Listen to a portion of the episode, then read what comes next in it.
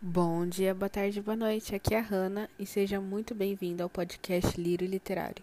E no episódio de hoje do nosso projeto Liro ao Leito teremos mais uma vez a participação dessa voluntária que já é conhecidíssima aqui no projeto, que é a nossa querida Ideia, e vem trazendo pra gente mais algumas fábulas infantis. Então, lírios ao vento e vamos pra história. Olá, sou Irideia, sou voluntária do projeto Lírios ao Leito e vou ler para vocês uma fábula infantil, A Serpente e o Pirilampo. Certa vez uma serpente começou a perseguir um pirilampo. Cheio de medo, o pirilampo fugia rapidamente, mas a serpente continuava atrás dele, sem desistir. E isso durou até que no terceiro dia de perseguição o pirilampo, já sem forças, resolveu parar e perguntar à serpente: Cara serpente, posso te fazer três perguntas? Não não costumo abrir esse precedente, mas já que te, já, mas já que vou te devorar, pode perguntar. Por acaso eu pertenço à tua cadeia alimentar? Não, respondeu a serpente.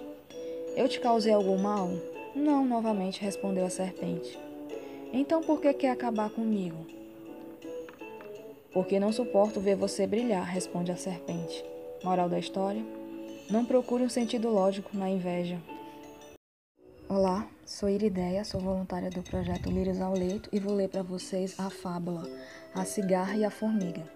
Num belo dia de inverno, as formigas estavam tendo o maior trabalho para cuidar de suas reservas de comida.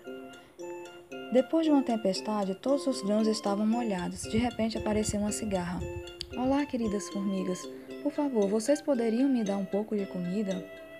As formigas pararam de trabalhar, coisas que eram contra seus princípios e perguntaram: Mas por quê? O que você fez durante o verão? Por acaso não se lembrou de guardar comida para o inverno? A cigarra respondeu: Realmente não tive tempo. Passei o verão inteiro cantando sem parar. As formigas responderam rindo: Bom, cigarra, se você passou o verão todo cantando, que tal passar o inverno dançando? E voltaram para o trabalho dando altas gargalhadas. Moral da história: os preguiçosos colhem o que merecem. E é só por hoje, pessoal. Espero que vocês tenham gostado. Não esqueçam de compartilhar com os amiguinhos de vocês, porque agora em dezembro teremos uma programação super especial. Então convidem todo mundo para participar. Um beijo, meus lírios, e tchau, tchau.